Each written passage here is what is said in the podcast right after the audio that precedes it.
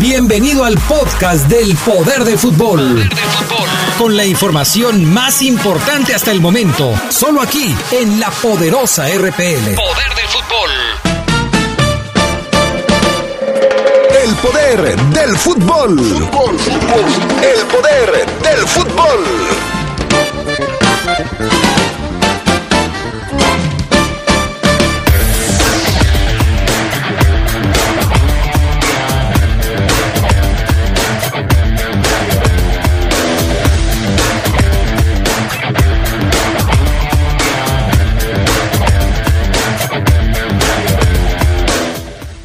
Los Esmeraldas ligan derrota también en la liga, perdieron ahora frente a Chivas y tienen dos partidos sin marcar gol.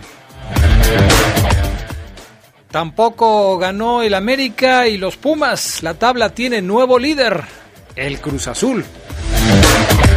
En el fútbol internacional, un desabrido clásico entre Barcelona y el Real Madrid. Se lo llevan los merengues.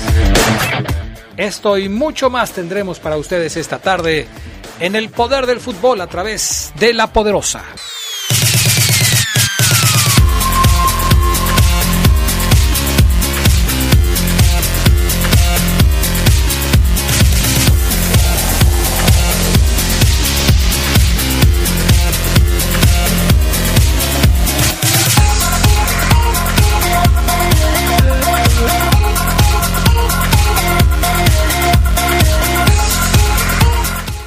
¿Qué tal amigos? ¿Cómo están ustedes? Muy buenas tardes, bienvenidos al Poder del Fútbol, la edición vespertina de este inicio de semana y de mes también. Hoy es lunes 2 de marzo del 2020.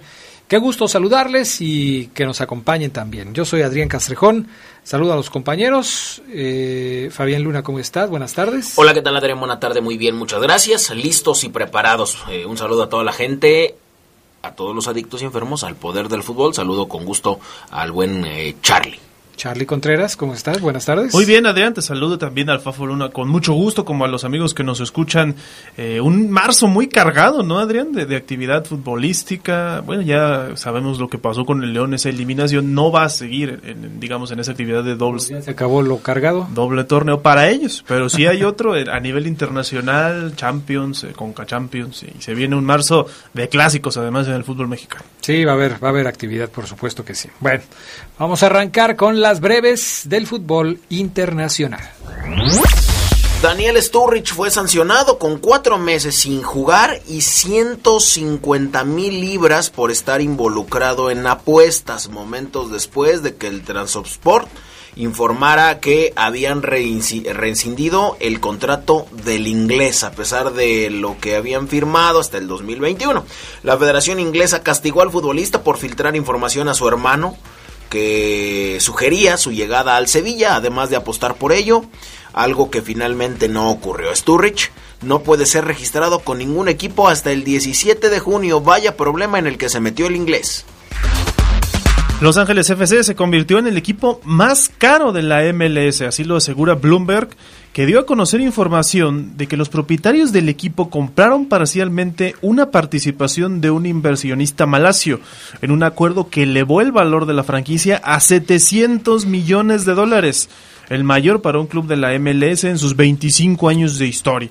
En noviembre de 2019, Forbes valoró al LAFC en 480 millones de dólares, detrás del Atlanta United, entonces tasado en 500 millones. Así que el Los Ángeles FC de Carlos Vela es hoy el club más caro en la historia de la MLS.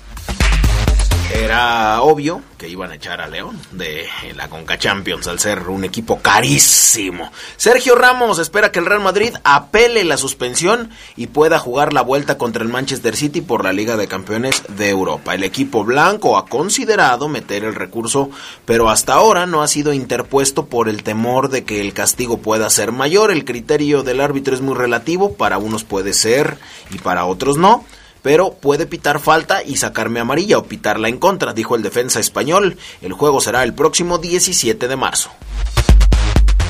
La semifinal de vuelta de la Copa Italia entre Juventus y el Milan se llevará a cabo este miércoles a puerta abierta en el Allianz Stadium, pero con restricciones para ciertos aficionados por el coronavirus. No podrán asistir residentes de Lombardía, Veneto, Emilia Romagna, y las provincias de Sábona, Pesaro y Urbino, según informó el conjunto de Turín en un comunicado atendiendo un decreto del primer ministro italiano. La serie está empatada a un gol tras la ida, así que este a media semana se va a disputar la vuelta entre Juventus y el Milan con restricciones para aficionados. El RB Leipzig eh, ofreció disculpas por haber impedido la entrada a su estadio a un grupo de aficionados japoneses por temor al coronavirus.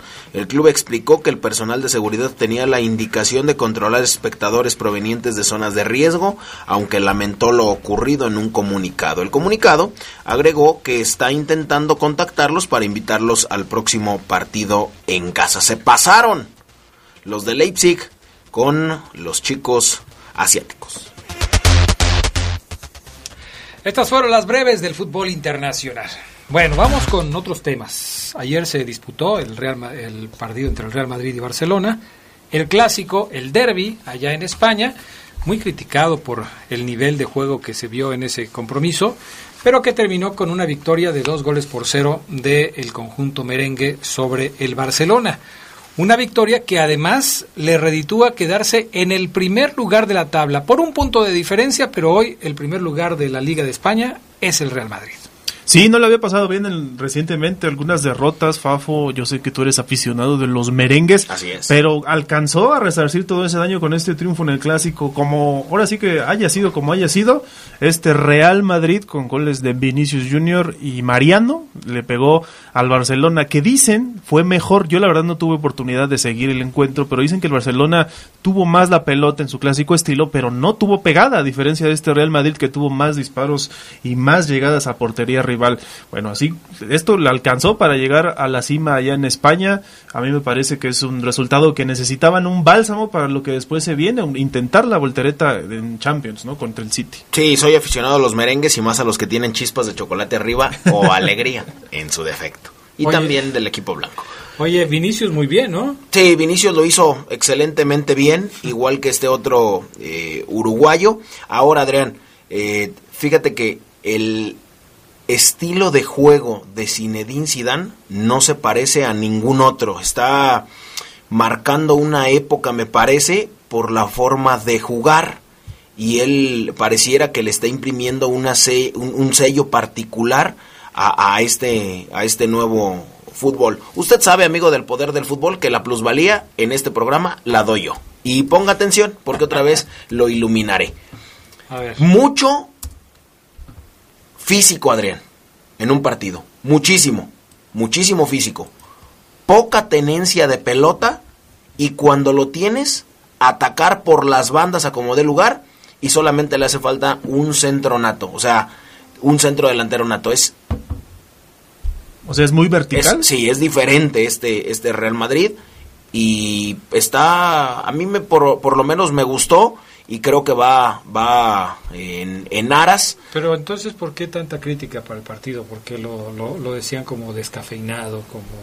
como que, como que no tuvo mucho punch como el León Chivas ayer, Adrián. O sea, no hubo muchas llegadas, no hubo tantos lances de los porteros, pero sí, sí me pareció muy interesante no, y novedosa la manera de jugar de este Madrid, que no eh, no se parece al Madrid campeón de Champions. Si no pondera la tenencia de la pelota, o sea, yo no, no tengo ningún problema si no la tengo, pero voy a presionar físicamente los 70 minutos, 80 minutos y después voy a atacar como dé lugar por las bandas. Oye, va a ser un cierre muy importante de, temporada para el Madrid porque además se informó la baja de, de Eden Hazard, el belga, que va a ser operado en los Estados Unidos. Tres a cuatro meses va a estar fuera de las canchas, así que se va a perder el resto de la temporada, esta temporada en el fútbol español. Y quién sabe si la Eurocopa 2020 con Bélgica. No le ha ido bien con el Madrid. ¿eh? No, no, muy intermitente por Y ha tenido muchas lesiones y ha estado más afuera que adentro de la cancha. En fin, es, es un tema que seguramente se tendrá que analizar, pero sí, no, no ha sido la mejor contratación del Madrid en ese sentido, ¿no? Que no le ha rendido frutos hasta el momento. Bueno, eso con respecto al clásico allá en España, al derby. ¿Cómo le ha ido a los mexicanos que debutaron este fin de semana con anotaciones? Muchos de ellos les fue bien, ¿no? Sí, a ellos les fue bien. Este fin de semana inició la temporada 25 de la Major League Soccer afortunadamente, y los mexicanos iniciaron con el pie derecho su participación. Alan Pulido, Osvaldo Alanís y Carlos Vela fueron los eh, legionarios aztecas más destacados, además de el Chicharo Hernández, quien recibió el cafete de capitán con el eh, Galaxy, pero no hizo nada. Alanís tuvo una presentación de ensueño con los terremotos de San José, al cual le dio el empate con un golazo en el último minuto en el juego contra el Toronto. En cuanto a otro mexicano, Carlos Fierro, tuvo actividad en el partido en el que ingresó al 72, pero tuvo poco que hacer al ataque. Alan Pulido se presentó con gol en su primera temporada de la MLS, fue titular, marcó el primer gol del Sporting Kansas City, que se impuso 3 a 1 al Vancouver. En cuanto al mexicano, salió de cambio al 90. Carlos Vela inició una, una temporada más en la que busca defender su título de goleo. Marcó un golazo ante el debutante Inter de Miami de Rodolfo Pizarro. El bombardero marcó el único gol del partido en el que ambos mexicanos fueron titulares. Jugaron los 90 minutos. Finalmente, eh, el empate a uno entre el Galaxy y el Houston Dynamo. Solo estuvo, o podemos destacar que el Chicharo llevó el gafete de capitán. Jonathan Dos Santos y Efraín Álvarez no entraron en la convocatoria, el primero por lesión, el segundo para no acelerar su proceso de formación, así es que, bueno, pues... Eh, a la Osvaldo Alanís, Alan Pulido, Carlos Vela les fue bien, eh, Javier Hernández tiene salud. que es lo importante, dice él. Bendito sea Dios. ¿Y tú qué me vas a contar? Pues lo de Edson Álvarez, porque ahora que hablábamos de, la MLS, del Galaxy, se habla de que lo quiso, lo buscaron, eh, preguntaron por él, pero el Ajax declinó una oferta en el mercado ya cerrado invernal de fichajes. Edson Álvarez, que busca salir del conjunto holandés, toda vez que su participación en el conjunto dirigido por Eric Ten Hag ha disminuido, de acuerdo a información de, de, Telegraph, quien además señala que durante el mercado, pues obviamente lo buscó este equipo y el Tottenham inglés el Tottenham de Londres también lo buscó, pero ambas ofertas fueron rechazadas por los de Ámsterdam. Álvarez ha participado en cuatro juegos de 2020, pero suma apenas 337 minutos de juego. El mexicano ha sido considerado para un compromiso de la Eredivisie 2 de Copa, además de uno de la Europa League. El medio holandés publicó que el mexicano estuvo abierto a cualquier negociación, pero fueron rechazadas, sobre todo por una situación personal que afronta. Eh, tiene un problema con, no puede vivir con su esposa ni su hijo debido a que las leyes de Holanda se lo impiden. Así que esta situación, pues no ha buscado aún más a buscar una migración, eh, ya sea Inglaterra, ya sea Estados Unidos, a otras ligas, principalmente de las de Europa, para que pueda regresar a vivir con su familia. Esto creen que le ha pasado factura demasiado al mexicano. Pero qué raro que no hayan detectado este problema a tiempo, ¿no? O sea, me parece que cuando contactaron a Edson Álvarez sabían que tenía familia, que tenía un hijo, que tenía una, una mujer y que pues se las quería llevar a vivir con él. Pues Cualquiera lo, lo, desearía de esa forma. Entonces, ¿por qué no arreglaron sus papeles desde antes? ¿Por qué el, no? El problema es que es menor de edad. Sí. ¿Quién? Eh, la esposa de Edson. Ah, es por eso. Es por eso. Sí. Y ella no puedes vivir con una menor de edad. Así es. Vaya, pues, qué problema. Así es, no alcanza el timbre todavía, Adrián. Pero si le dan carta de los papás no, sí, No, si... Ah, bueno, puede ser, puede ser, sí, sí. Los tutores, ¿no? Yo creo que ni pues, siquiera ahí, Adrián, ¿eh? porque si no ya se hubiera solucionado. Acá en México, pues, obviamente, pues, se dice coloquialmente, todavía no alcanza el timbre, Adrián. ¿Qué te parece si mejor mando a la pausa? Porque ya te estás metiendo en cosas. Todavía no come de todo, Adrián. ¡Ey, ey! Vamos a pausa, regresamos enseguida con más del poder del fútbol a través de la poderosa.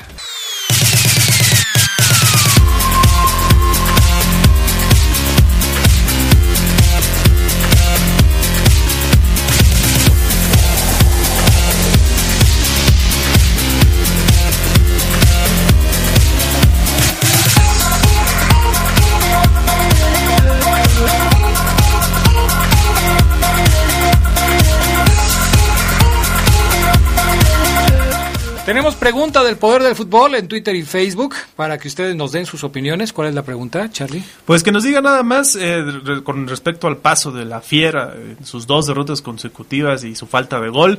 ¿Quién es más responsable o a quién le achacan el momento que vive? Nacho Ambriz o sus jugadores, respóndanos en arroba poder fútbol en Twitter, así como en el poder de fútbol en Facebook. Estaremos leyendo sus respuestas ahorita y en la noche. Una pregunta muy brava, ¿eh? Pregunta brava. me, me gustó. ¿Sí? Sí, sí, sí. Qué bueno. Ya la- tendremos oportunidad de ¿Quién, de quién es la responsabilidad? ¿A quién le reclamas? Muchos dicen al técnico que los tiene amarrados que ya no juega bonito. Otros dicen, pues qué, se- Nacho Ambriz no se puede meter a hacer los goles, a cobrar los tiros libres. La displicencia de los jugadores, esa también se quieren, quieres que te- se meta a Nacho en la cabeza de... Brava la pregunta, buena. Bueno, ayer tú ya diste una, una eh, prueba, una muestra de lo que es tu, tu forma de pensar. Mi pensar, sí. Ya dijiste que ya el idóneo ya no es más el idóneo. Sí. Gerardo Lugo Castillo, ¿estás por ahí? Ya estamos aquí, mi estimado Adrián Casejón Castro, Charlie, Fafo, buena tarde a la buena gente del Poder del Fútbol. Pues sí, brava, yo también digo que es brava la pregunta y es que estamos en la jornada 8, ¿eh? Sí. Y mira, habrá quien diga, hoy, ¿por qué hacen tanto escándalo si León es el tercero de la tabla? Exactamente. Sí, o sea, ¿por qué, por, qué, ¿por qué se piensa que León anda mal si es el tercero de la tabla? Si es uno de los equipos con más victorias, si es uno del equipo, de los equipos con más goles. Yo simplemente la dejo ahí porque me parece que León ha cambiado mucho su forma de jugar, básicamente por los cambios que ha hecho el técnico. Ambriz ha privilegiado tener un buen equipo para la Conca Champions, ya se quedó eliminado, pero había privilegiado descansar a algunos jugadores para tenerlos enteros en los partidos contra Los Ángeles. Y esto creo que le está pasando factura. Ya veremos qué pasa después, pero por lo pronto ahí está. Ahí está la pregunta. Gerardo Lugo Castillo, la jornada del fin de semana, ya la jornada, ¿qué es la 8? Así es. La 8, la jornada 8.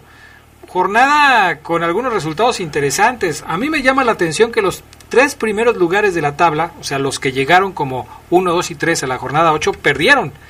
Perdió Pumas, perdió América, perdió León. Los tres perdieron. Ayer, cuando estábamos en la previa del Chivas contra León, decíamos, la mesa está puesta para que León sea superlíder. Y cada que pasa esto, pues bye, León desaprovecha la oportunidad. Frente a un equipo como Chivas que pues tampoco jugó bien, ¿eh? pero bueno, León jugó peor. Lo que me sorprende, Gerardo Lugo, y no sé si ya logró convencerte la máquina de Ciboldi, es que le haya ganado 4 por 2 a Monarcas Morelia el viernes en un partido de 6 goles. La verdad es que Cruz Azul parece, parece que va en serio.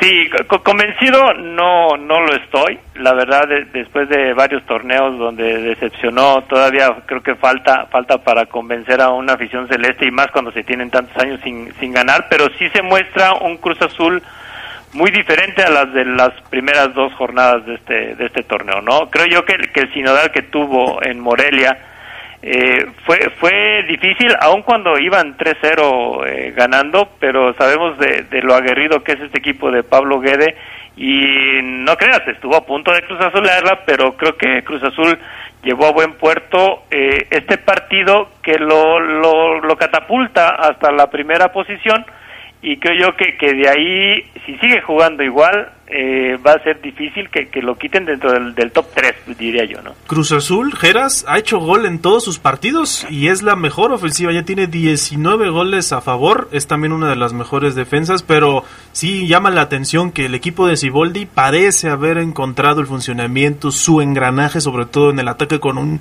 buen momento de Jonathan el Cabecita Rodríguez, ¿no? Sobre todo. Y, va- y vamos a ver, mi, mi Charlie, cómo combina esta cuestión que, que efectivamente, bueno, vemos que participar en la Conca Champions afectó a un equipo como León.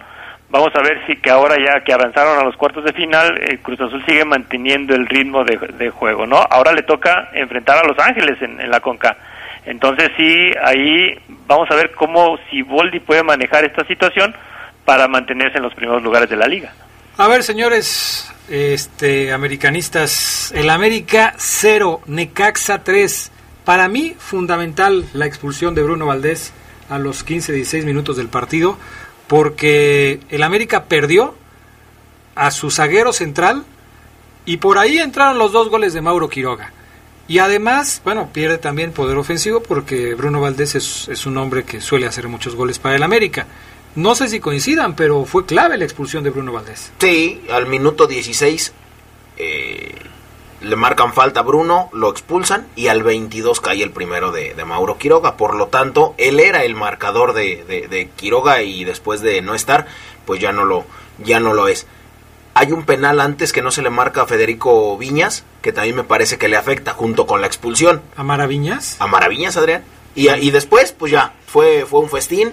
Si en el fútbol actual 11 contra 11 a veces un equipo eh, adolece mucho, ahora imagínate 10 contra 11, después se quedó con 9 por la expulsión también de Cáceres al 50 y tantos y ya después escribió la historia. Dos goles más a un América que no metió ni las manos. Ayer yo me echaba un tiro con el Fafo Luna porque él decía que la segunda tarjeta roja no era, que a la mejor una amarilla, a mejor amarilla. Yo le digo, las dos eran rojas, Fabián, las dos. La de Cáceres. Cáceres le pone los tachones en la pantorrilla al rival. Ah, me dicen que el primer gol de Necaxa es fuera de lugar. Y que no se marca. Yo no la vi como fuera de lugar.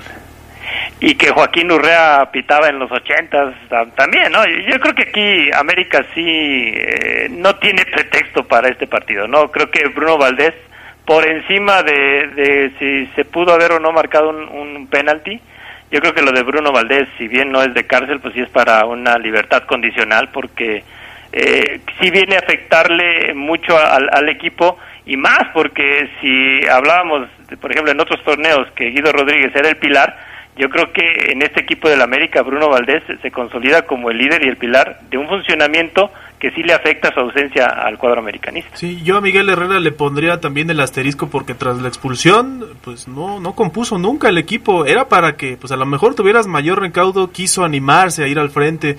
Hay equipos que con 10 eh, se ordenan mejor incluso. Y este América, pues además de las bajas, y es donde creo que pues podría encontrar su argumento, eh, no, no está funcionando, no se le ve el momento. Incluso con 11 contra 11, este América no, no carburaba y lo demuestra. Es un equipo que le falta mucho gol. Y el Tigres contra Pumas, 3 por 0 del conjunto del Tuca Ferretti sobre la universidad. ¿Será cierto, Gerardo Lugo, que ya se empezó a caer el equipo universitario de México? Ya, ya, ya estás, ya se, mi estimado Fafo, ya se están cumpliendo nuestros pronósticos en torno al, al, al, Pumas. Este, el cielo nos está escuchando. Yo creo que este Pumas que vimos en, sobre todo contra Tigres, eh, re refleja las, las dolencias que, que tenían que tenían en, en, el torneo pasado, ¿no? También eh, creo que la manera de entregar el, el partido y, y ponérselo en, bandeja de plata a un jugador como Guiñac, pues bueno, un jugador así nunca te, va a perdonar las, las ventajas que le das y más cuando cu cuando este no sé marcas de una manera tan tan triste como lo que marcó Pumas en este partido del sábado. Oigan, dos partidos perdidos en forma consecutiva de los Pumas. Perdió contra Morelia 2 a 1 y ahora pierde contra Tigres 3 a 0. Entonces, bueno, yo creo que algunos aficionados de Pumas ya se están poniendo nerviosos porque el buen arranque del equipo parece que ya ha quedado sí, entredicho. Yo creo que Pumas no era tan bueno como lo decía su buen arranque, ni es tan malo como ahora. Yo creo que es un equipo regular que le falta muchísimo y que sí adolece, como dice Geras, de, de muchas cosas en defensa. Le, le, está pegando todo, le está pegando la baja de juego, que para mí es una baja normal del Pollo Saldívar, un portero más corriente que común. Y también las palabras de Michel en la semana, que dice, con mucho o con poco estamos haciendo mucho. O sea, con, con poco estamos haciendo mucho. Caray, profe, pues entonces no éramos lo, lo, tan buenos. O sea, sí, sí somos poco y estamos haciendo mucho. Caray, no, no a mí no me parecen afortunadas las, Yo. las declaraciones, pero sí me parece muy afortunada el trabajo que está haciendo otra vez a André Pierre Guignac, el rey de Nuevo León. Gracias, Señor Dios mío, por haber yo nacido Golazo. en esta época para, para poder disfrutar Cálmate. y a todos, a todos, grandes chicos, viejos jóvenes, a todos por disfrutar este francés. Cálmate. Y el, el gol el gol de Guiñac, el tercero, pues es un, una, una joya, ¿no? Una pincelada. Sí, no, no, es... Una pintura. O sea, lo, lo que hace en la forma en cómo define, bueno, es más, en cómo se le ocurre rematar, la verdad que es que es de grandes. Oigan, y 11 partidos tiene... ¿eh? Tres goles. Sí, sí, sí. Tres goles. Ya lo tiene de cliente también a Pumas, ¿no? Sí, así es. Es de los equipos a los que más goles le mete. Eh, yo le, les preguntaba sobre los 11 partidos que tiene ya el señor eh, Rafa Puente Jr. sin poder ganar en la liga. Cuando debutó, bueno, cuando lo presentaron, eh, él no estaba en la banca, Gerardo Lugo decía, es que ya cuéntaselo, ya cuéntaselo, ganó el Atlas, ya cuéntaselo. Pues no, o sea, no estaba ahí. Entonces Gerardo Lugo tiene 11 partidos sin ganar, es una racha larguísima, porque le están contando los que tuvo con Querétaro, que fue su último equipo antes del Atlas, y con los rojinegros. 11 partidos sin ganar de Rafa Puente del Río. Esto ya es, ya es un escándalo. Sí, y, yo creo que es uno de los próximos a salir del, del banquillo, ¿no? Pero ¿cómo se acaba de llegar, Gerardo Lugo? que, salió peor el, remedio que la enfermedad, Adrián, o sea, en, en, esta en esta parte, aunque le contemos ese, aunque le regalemos dos triunfos, la verdad, lo que dirige Rafa Rafa Puente en el Atlas, pues es nada. Y, y, el reflejo de que ya, bueno, en penúltimo lugar, lo salva de la del bochorno Monterrey que bueno, ya podemos decir que ya quedó eliminado, ¿no? Y ahora sí, ¿no? Sí, ya. Y ahora sí. Ocho, eh, son ocho jornadas.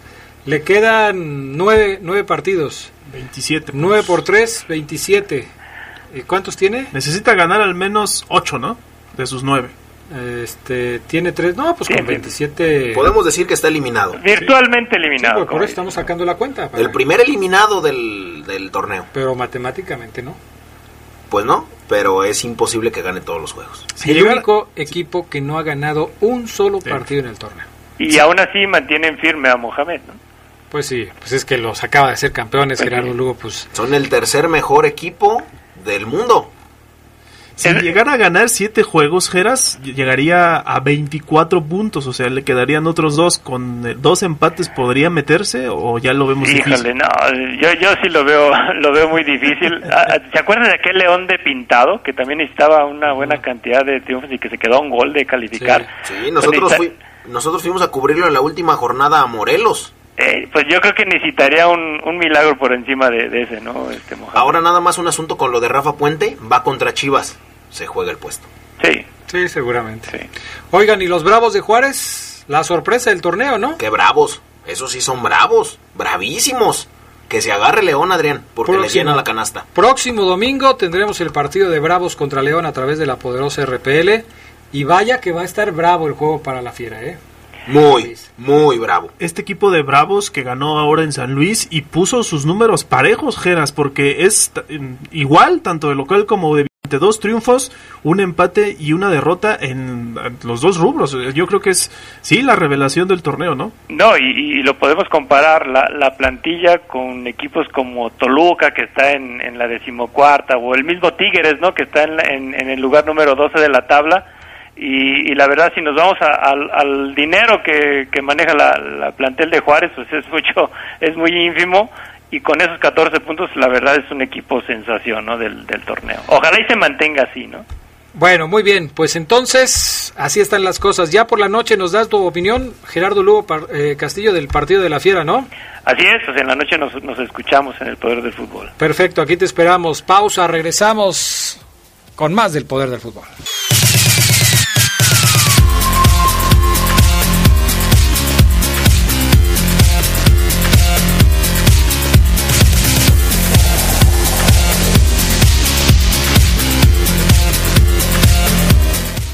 Bueno, ya estamos de regreso.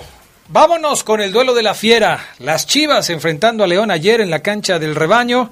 Partido que tiene su historia, ¿eh? Algunos dicen que es un partido considerado clásico en aquellos ayeres cuando los dos conjuntos eh, disputaban cosas importantes.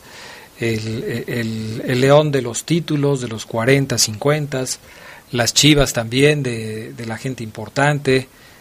Eh, pues, tienen su historia, estos dos equipos tienen su historia. Más recientemente, pues a León le cuesta mucho trabajo ganar a las Chivas, ya sea en León o ya sea en Guadalajara. El partido de ayer estaba marcado porque a León lo acababan de eliminar de la Conca Champions. Y muchos nos preguntábamos con qué ánimo va a llegar León para enfrentar al equipo de las Chivas. ¿Y con qué ánimo? Y pues no llegaron con muchos ánimos, ¿no? No, un ánimo, pero por los suelos, Adrián. Pues sí. La verdad. La verdad es que el partido estuvo bastante malito. Malito. Ayer lo estuvimos viendo aquí mientras teníamos la transmisión a través de la poderosa RPL. Partido muy malito, en donde durante los primeros 45 minutos pues, prácticamente no hubo llegadas de gol. Ni de uno ni de otro. Contamos una de León y ninguna de Chivas en el primer tiempo. Posesión de pelota mayoritariamente para Guadalajara. En el segundo tiempo empiezan a cambiar un poco las cosas y Chivas es el que aprovecha mejor las circunstancias del partido. Primero porque pues León, yo ya no sé a quién debe poner León de, en la central. Yo ya no sé a quién debe poner Ambriz en la central. Ya probaron con Ramiro, ya probaron con Tecillo, ya probaron con Equigua, ya probaron con este ¿Quién, quién no me falta? Ramiro, Equigua. Barreiro. Ah, Barreiro, por supuesto. Malísimo. O sea, ya probaron con todos. Y la, la defensa de León es una verdadera coladera. Mientras no se presione como se debe presionar durante un buen lapso del partido, va a seguir pasando. Eh, en la narración que tuvimos ayer a través de la poderosa, yo te decía, Adrián, el León lo hace muy bien, presiona desde el primer cuarto de cancha. Aplica la presión alta. Al minuto 5, yo te dije, recordarás, vamos a ver si lo sigue haciendo al minuto 20.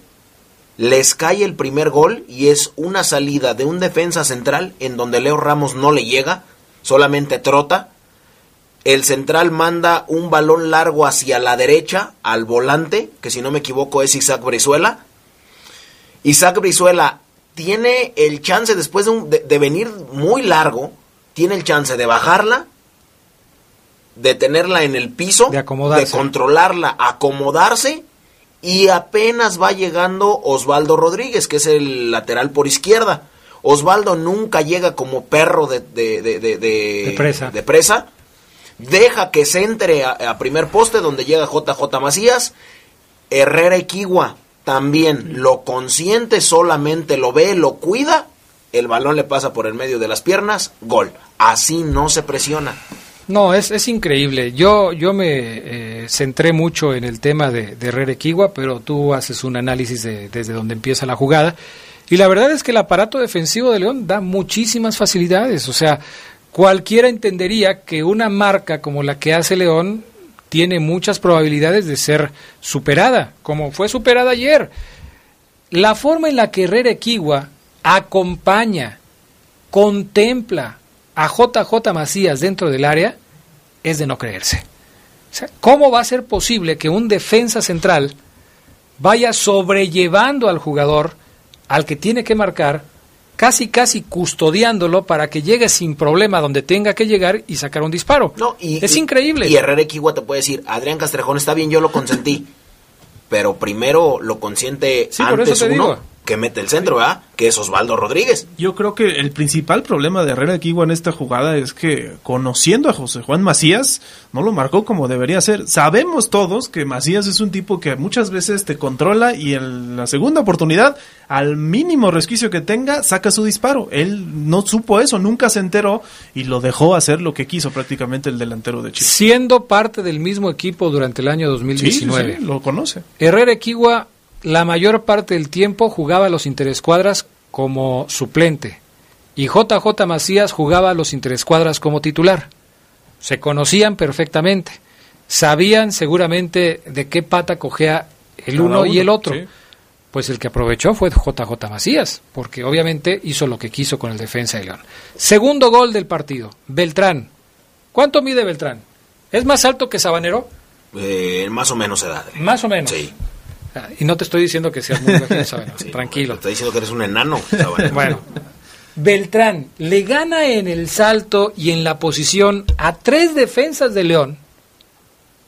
¿Dónde se ha visto tantas facilidades para un chavo que ni siquiera es centro delantero? Porque él no, no ocupa la posición de centro delantero, es un hombre que llega de atrás por sorpresa y sorprende a todos.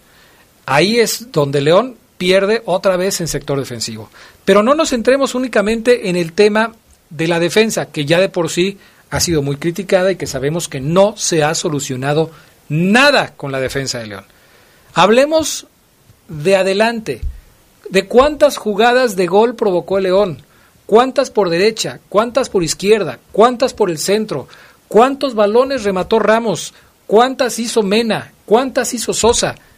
León no llegó otra vez al marco de Chivas, como no llegó tampoco en el partido contra Los Ángeles. Un León totalmente inofensivo. Muchas veces te dicen, si te van a hacer tres goles, que te los hagan y tú haces cuatro. ¿Cómo va a ser cuatro goles el León si ni siquiera llega al rival, a la portería rival? Sí, no, fue una inoperancia, fue consentir al rival, fue displicencia eh, al marcar. Me parece que es todo el sistema, si, si, bien nos centramos en la defensa, sí es ayer todo el sistema, porque Pedro Aquino no aportó mucho, o mejor dicho, no aportó nada. Los cambios me parece que fueron eh, pues inoperantes.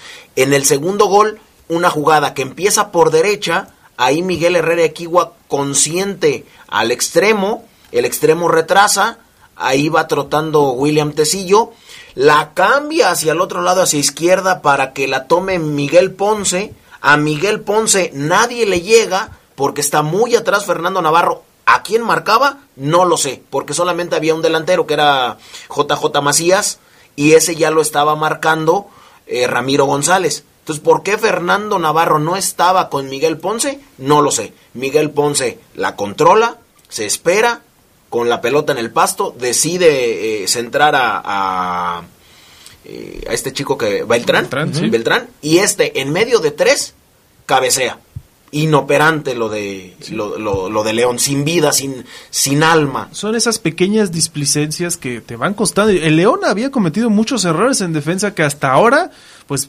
parecían aislados en otros encuentros, pero cuando este tipo de, situaciones se juntan y además no tienes el gol, creo que ayer estaban contando esto en, la situación de la ofensiva, cinco tiempos de 45 minutos sin gol me parece que son, porque contando los de la CONCACAF y, uno contra Necaxa me parece que si no me equivoco. Ah, o sea, ya es mucho tiempo que este equipo tiene pues, esas, esos renglones. Lo de Ángel Mena ayer sí me parece que no se, no se sentía con confianza eh, no sé si Nacho Ambriz pudo tomar otra decisión, guardarlo, seguirlo guardando, porque ayer no se veía bien. Eh, no sé si por una lesión, no sé si por una dolencia, si todavía no podía, pero ahí está el tema con Mena. Otro partido sin anotar y sin la confianza que es principal. Ahora sí, usted que me escucha ya me creyó que se tienen que prender Sirios Pascuales si no hay un delantero.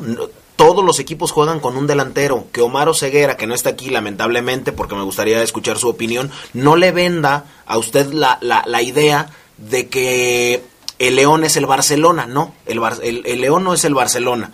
Y hasta ese Barcelona que jugaba con el tiki-taka tan bonito tenía un centro delantero. O sea, que no le venda la idea de que León no necesita un centro delantero. Porque prenda usted Sirios Pascuales. Cinco, cinco tiempos de 45 minutos, nos lo dice Carlos, sin gol. Porque no puedes entrar, porque no hay nadie, porque no te ayuda el, el 9, porque no está... Porque no genera las llegadas, ni siquiera. Exactamente, aparte y después generas las llegadas, se las das al 9 y el 9 la falla. Ahora, otra cosa es los cambios. Saca a Iván Rodríguez para meter a Pedro Aquino, posición por posición. Ahí no hay novedad. No, no, no, no, no sé qué intenta Nacho Ambriz porque no hay novedad en ese cambio. Y después sacas a Ismael Sosa para meter a Godínez. En, o sea, en donde dice que tienes que sacar a un tipo que está adentro de la cancha que es 100 veces mejor que el que vas a meter. O sea, ¿en dónde? ¿Por qué? ¿Cómo? Aún así, con el bajón de juego que pudiera tener Ismael Sosa es 100 veces mejor que Godínez son soluciones que no cuadran y, creo que no han cuadrado en los últimos momentos de Nacho Ambriz. Yo creo que es un momento crítico del equipo, más eh, por el funcionamiento, por el estado anímico que, enfrentan. La eliminación en CONCACAF, lo decíamos desde el principio, es algo que no superaron y yo sí creo que en cierto sentido eh, tiene que no sé qué tenga que hacer, pero necesita por llamar la atención, hacer otra cosa para que este equipo vuelva a hacer primero que nada ese tener ese estado anímico que tenía en otros encuentros con la confianza, la soltura, el ritmo, la velocidad. Que hagan la junta otra vez, Carlos, pues la fiesta esa que hicieron, la convivencia, cuando le dijeron quita la ley Ambris, Nacho, y el cuerpo técnico y los jugadores les hizo caso, hagan otra, hagan otra convivencia. Eh, yo lo, lo, lo de prender Sirios Pascuales para que no anote un delantero es, es de verdad. Y yo dije Sirios porque no puedo decir velas. Porque imagínate, se asusta. Eh, se asusta. Ya chequé el dato de, de, lo de los cinco tiempos. Son cuatro, casi cinco, porque el gol, el segundo gol que le hace el León a Necaxa fue al 46 ya en el segundo tiempo. Un error muy marcado de, la defensa del Necaxa. Pero sí, casi cinco tiempos, prácticamente. Bueno, eh, es evidente, es evidente, aunque muchos no lo quieran aceptar, o lo quieran justificar, que el León no está jugando igual que como jugaba cuando tuvo su mejor racha, cuando envolvía a los rivales, cuando enamoraba a los aficionados. Es fácil de entender. León ha tenido que hacer cambios, modificar sus alineaciones para descansar a algunos futbolistas y, para ponerlos en, los partidos de, eh, de, la, de la Champions, de la Conca Champions. Evidentemente, esta es la respuesta. León ha tenido que hacer modificaciones. Aquella pregunta que hicimos en algún momento, ¿León tiene para los dos equipos? Se responde con esto. León no tiene para dos equipos. León tiene 11 o 12 jugadores muy buenos. 11 o 12. 12. Párale de contar. Nada más. Nada más. Son los titulares y un cambio. Y un cambio. Pero nada más. Sí. Cuando empiezas a modificar y empiezas a hacer cambios y quitas una pieza que es clave para darle descanso, obviamente el equipo se desdibuja. Obviamente el equipo se viene abajo. Aquello de que León tenía una mejor banca no es cierto, no existe. El estilo de León que está practicando ahora no es el mismo. Y fíjate. Simplemente contemos el número de llegadas, nada más para terminar, Fabián. En el partido contra San Luis se empezaron a hacer las modificaciones para darle descanso a los jugadores importantes de León. ¿Sabes cuántas veces llegó León en ese partido contra San Luis? No, una. Siete veces llegó. Siete en todo el partido. Pero siete llegadas. Tuvo tres disparos a puerta en el partido contra San Luis que perdió 3 a 1. ¿Qué te dice eso? Sí, es muy pocas llegadas. Muy poco. No tiene nada que ver con el mejor León que hemos visto. Fíjate que te fuiste, te fuiste muy, muy lejos con 11 o 12 jugadores. Porque en el cuadro titular yo no, no pondría a Leo Ramos. O sea, para mí Leo Ramos no significa un aporte para el equipo, por ejemplo. Y hay algunos otros Bueno, que van regresando. Entonces ya le vamos quitando, porque, por ejemplo, Barreiro, que había sido titular durante el buen eh, todo el arranque del torneo, Tampoco. Pues tampoco. No, Entonces ya nomás nos quedan nueve. que Se equivocó ayer. Sí, Herrera Equigua, si lo, si lo quitas por los, los errores de ayer, ya no son 11 o 12, ya le quitas 3. Bendito sea Dios. Vamos a pausa. Conteste la pregunta. ¿Usted qué opina? ¿Quién es más responsable de lo que está pasando en los últimos partidos con el León? ¿El técnico o los jugadores? Denos su apreciación. Vamos a mensajes y enseguida volvemos.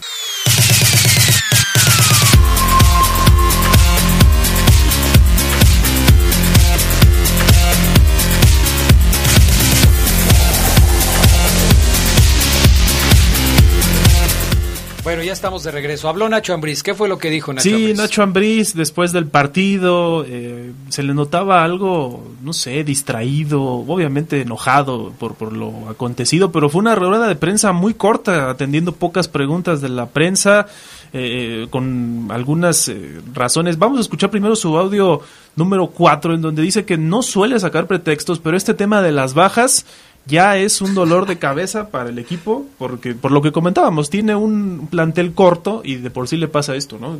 Exacto. Sí, sí, vamos a escucharlo porque eso sí me da bastante risa. Sí, dice que no tiene pretextos, pero es el audio 4 de Nacho Ambriz. Oh.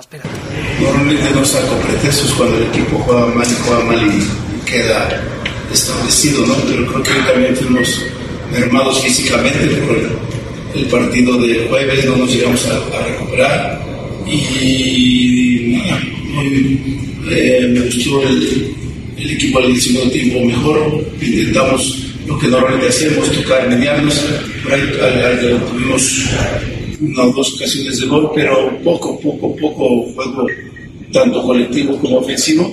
Y nada, amigos, simplemente hemos tenido una, una sema- una semana muy mala y, ahora recuperar a la gente y empezar a trabajar. Tendremos semanas largas y ir mejorando en todos los aspectos. Ahí está Nacho Ambriz, que dice que no superaron lo que pasó en Conca Champions, eliminados por el Los Ángeles FC. Fue un fuerte golpe a las aspiraciones de este equipo. Audio 5 de Nacho Ambriz. no, nos- no nos logramos a recuperar de ese masazo tan fuerte que recibimos el jueves. Eh, hoy lo hablaba con ellos en la charla previa al partido, que nos olvidáramos ya un poco de- del mal partido que habíamos hecho, eh, que hoy era un partido importante ante un equipo que siempre viste cuando le ganas. Bueno, esto sí yo no le creo, porque León da pena. ¿Por qué? Porque le ganó un equipo que da más pena todavía en el torneo. Antuna, sin Antuna, sin el Chicote, sin todos los refuerzos que ayer nosotros comentábamos Tenía en, uno. en la transmisión. Uno nada más de todos los que llevaron. JJ Macías. Nada más. Ni Madueña, ni este Angulo, el de Necaxa, Ni el Gallito Vázquez. Angulo entró de cambio, Gallo ¿no? Vázquez, Angulo ya entró de cambio, pero no es titular, eh, sin el mismo Antuna, sin el Chicote, o sea, sin nadie todavía te ganó. Ahora, son pretextos, o sea, son pretextos. Yo sé que el León no es un equipo vasto. Y lo supe desde que llegó el uruguayo del equipo descendido, desde que llegó el Banca de Pachuca, el defensa central, y desde que llegó Burón de segunda división. Eso yo lo sabía, tú también lo sabías, Ignacio, y no dijiste nada. Así aceptaste el trabajo. Gustavo Matosas diría, eres un cuidachambas. Estás atornillado a una silla y para que no te corran, tú agarras el, el- el barco así como está y dices, bueno, pues vamos a ver. Digo, si el otro torneo lo hice, ¿por qué este no? Son pretextos. Tú agarraste este barco así y tú decidiste que ibas a jugarlo así. Así es que es tu perro, tú lo bañas. Es- todo eso lo dijiste al idóneo. Sí, Adrián. Todo eso Sí, ya dijiste- basta. Ya, ya estuvo, Ah, Adrián. Ya, alguien lo tenía que decir. Lo comentábamos desde la semana pasada, ¿no? El hecho de la planeación directiva desde que se sabía que iban a jugar la Conca Champions. El torneo pasado dijimos, tiene buena banca, pero se le fueron yendo jugadores y este torneo no llegaron Pues no finalmente los que necesitaba. A ver, por ejemplo, Yo se lo decía Adri- a- ayer a Adrián. Yo le preguntaba, Adrián, ¿tú te acuerdas de un jugador importante que León le haya comprado, con excepción de Leo Ramos, porque ese no es un jugador importante y lo ha demostrado en León, un jugador importante que el Club León le haya comprado a otro club de primera división, ¿tú te acuerdas, Carlos, de uno? Uno. Ángel Mena, ¿no? Fue el último. Ángel Mena es el último. De ahí en más. Y, si, y de Ángel Mena para atrás, también vas a batallar. Y de Ángel Mena para adelante Y Mena llegaba no como jugador importante, llegaba como una oportunidad de, de revivir su carrera. Lo ha hecho hasta ahora. León no puede seguir de préstamos y de jugadores de garbanzos que ellos quieren que se conviertan en garbanzos de libra, Adrián. No se puede así. Pero cuando Leo Ramos llegó a León, venía precedido de un buen cartel, porque tenía muchos goles conseguidos en los últimos partidos. sí, no el funcionó. equipo- porque el equipo jugaba para Jugaba él. para él, no funcionó. Ahora, en el último, y esto es lo importante, porque nos, ya, ya, Leo Ramos ya estaba el torneo pasado. Sí. Aquí lo importante es, a ver, se te va JJ Macías. ¿Con quién lo suples? Con Nico Sosa. Nico Sosa que no ha jugado nada, que estamos en la fecha 8 y está lastimado. ¿Quién es Nico Sosa para sustituir a JJ Macías? No hubo una paridad en esa, en esa transacción. Aquí está el dato que yo les, eh, les tenía guardado, que les quería, o sea, le puse números a lo Su- que les suel- dije. Suelta la que ya camina, Adrián. Les puse número a lo que ya les había dicho anteriormente. El último partido que León ganó con solvencia fue cuando le ganó al Monterrey. Que Monterrey tampoco es un parámetro porque pues anda arrastrando la cobija. Al menos no este torneo. Pero para mí es un parámetro por los números que les voy a dar. Con Monterrey se llegó 15 veces y se tuvieron 6 tiros a gol. León terminó ganando de manera clara al equipo de Monterrey. Después de eso, las llegadas a gol del conjunto verde fueron menos de la mitad. Contra San Luis llegó 7, comparemos contra los 15 de Monterrey. Contra Necaxa llegó 5, comparemos con las 15 de Monterrey. Contra Chivas llegó 8, comparemos con las 15 de Monterrey. Y eso nada más son las llegadas, porque los tiros a gol, contra Chivas tuvo dos tiros a gol en todo el partido, dos tiros a gol. Compáralos con los 6 de Monterrey. Tres tiros a gol contra Necaxa, compáralos con los 6 de Monterrey. Tres tiros a gol contra San Luis, compáralos con los seis de, contra, contra Monterrey. ¿Qué es lo que está pasando? Pues que queda claro, queda establecido, queda ya, por si alguien tenía duda, Registrado. registrado que León no tiene dos equipos. Sí, no, y, y yo creo que el- existía la consigna, la instrucción de la directiva de darle más importancia a la CONCACAF. Por eso se hicieron todos estos, estos movimientos. No vamos a escuchar este audio 6 ya para finalizar con Nacho Ambriz. Ahorita escuchamos a Sosa y a Tena. Tenían la ilusión de llegar lejos en- a nivel internacional, no se pudo, pero esto es lo que, lo que les ha afectado al menos de momento. Nacho Ambriz, audio 6. te creas, o sea, fue algo muy, difícil para nosotros, teníamos una ilusión, un sueño de poder estar en la siguiente fase de la Copa Champions. Eh, aparte no hicimos un, un- un buen partido para merecerlo y hoy yo siento que nos vamos un poco afectados y es fácil sacar pretextos, después la realidad ya también dice que no hemos jugado nada bien.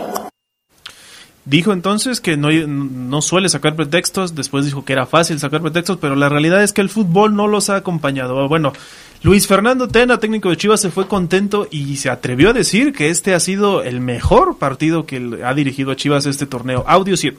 Eh, creo que es el mejor partido, creo podemos decir que, tal vez sí por, por, la calidad del rival, porque León, lo decía yo una semana, es el equipo que mejor ha jugado, en el 2019 fue el que mejor jugó, el que mejor trató el balón y el que más puntos ganó, entonces, dada la calidad del rival que teníamos que anular y luego atacar, creo que, que, que, sí hicimos un muy buen partido.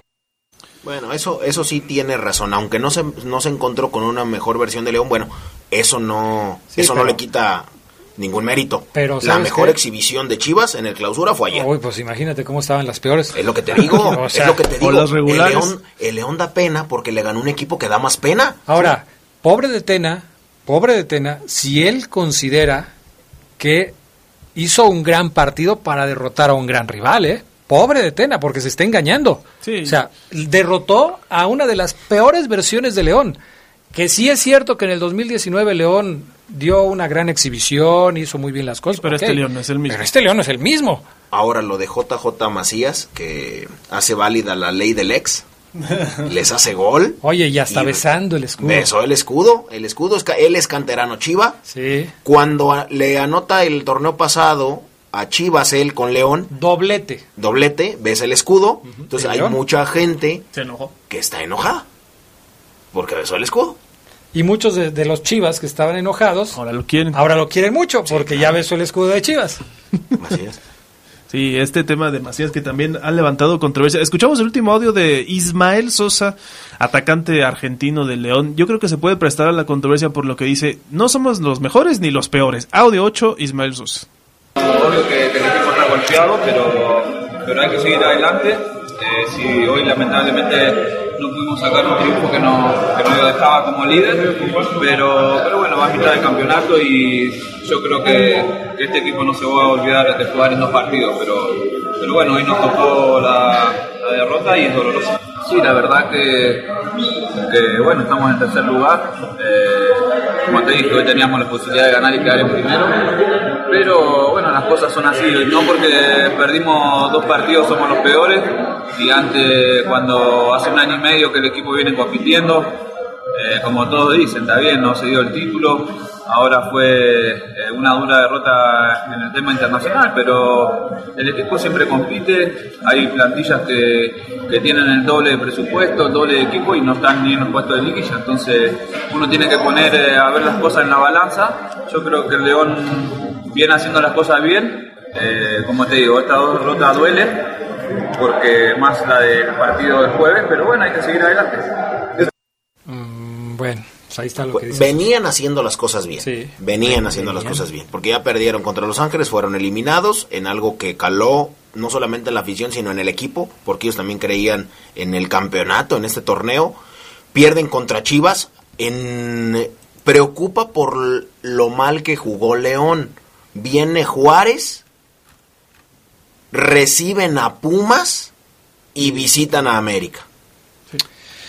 Mira, me dice totalmente peluche que yo ya no sé qué creerle a totalmente peluche, que fue el mismo que dijo que León le ganaba hasta, la, hasta con la sub-20 a Los Ángeles. Eso dijo totalmente peluche. Dice, por favor, no exageren, León es tercero de la general. Dice usted que el, el, juego del equipo cambió, estamos de acuerdo en eso, pero ¿y si así llega la octava? Ah, bueno, pues cuando llegue la octava, me lo recuerdas totalmente peluche. Ahorita León no está jugando bien. Ya después veremos si llega a la octava, ¿no? Sí.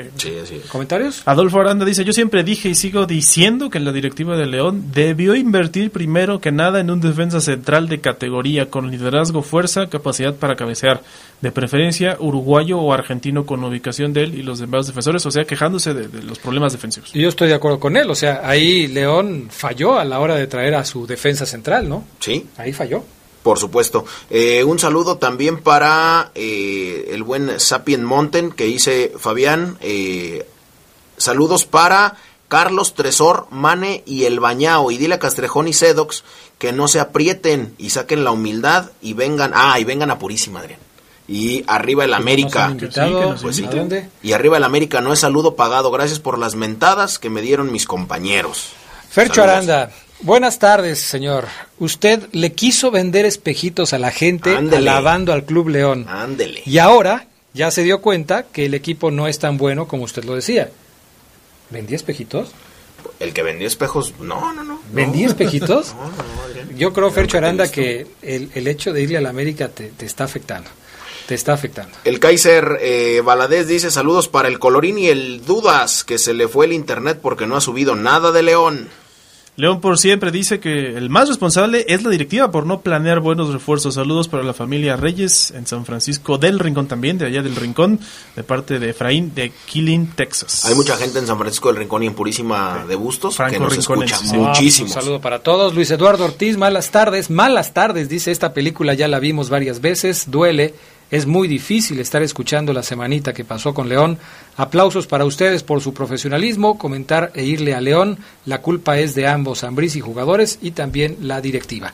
Ya nos vamos, señores, se nos acabó el tiempo. Hoy en la noche retomamos el tema, agregamos novedades para que ustedes estén en contacto con nosotros en la edición nocturna del Poder del Fútbol. Gracias, Fabián Luna. Saludos a Néstor Gutiérrez, gracias a Adriana, a Adriana Riegas, a Ismael Pulido, a Chicho Quiroga y al buen Manuel Angas. Gracias, Carlos Contreras. Gracias, buenas tardes, buen provecho. Nos escuchamos en la noche. 8 de la noche, aquí nos vemos. Gracias. Quédense en la poderosa. A continuación viene el noticiero. Hasta aquí la información más relevante del poder del fútbol. Escúchanos en nuestro siguiente podcast. Poder del fútbol.